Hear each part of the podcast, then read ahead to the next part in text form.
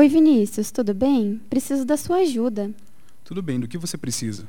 Eu sei que você pode me ajudar com a Thaisa, e então eu decidi trazer ela junto hoje na sessão.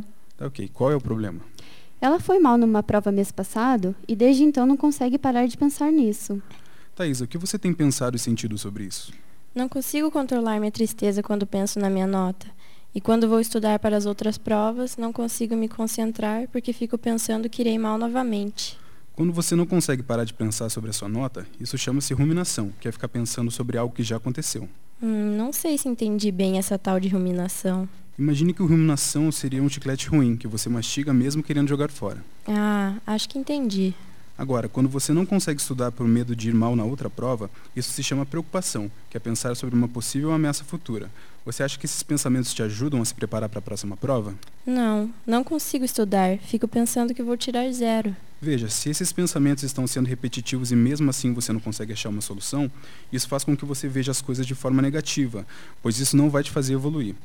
Caso essa preocupação te ajudasse nos estudos, ela seria positiva, pois estaria solucionando seu problema. Viu como é importante pensar sobre os nossos próprios pensamentos? É verdade.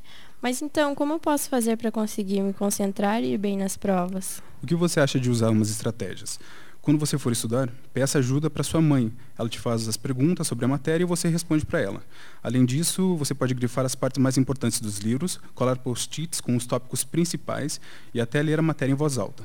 Você também pode pedir para os seus professores dicas de canais no YouTube que trabalhem em videoaulas os temas das suas próximas provas. O que acha?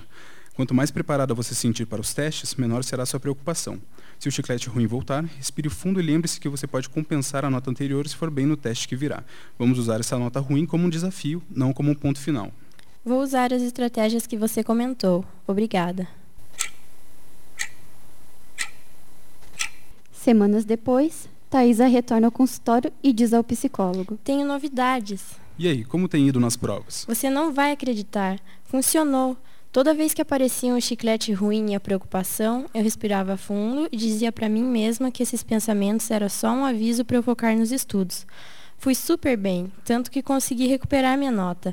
Estudei bastante os conteúdos, mas acima de tudo, aprendi a lidar com meus problemas de forma mais produtiva. Muito obrigada. Caso você se identifique com a situação, procure um psicólogo.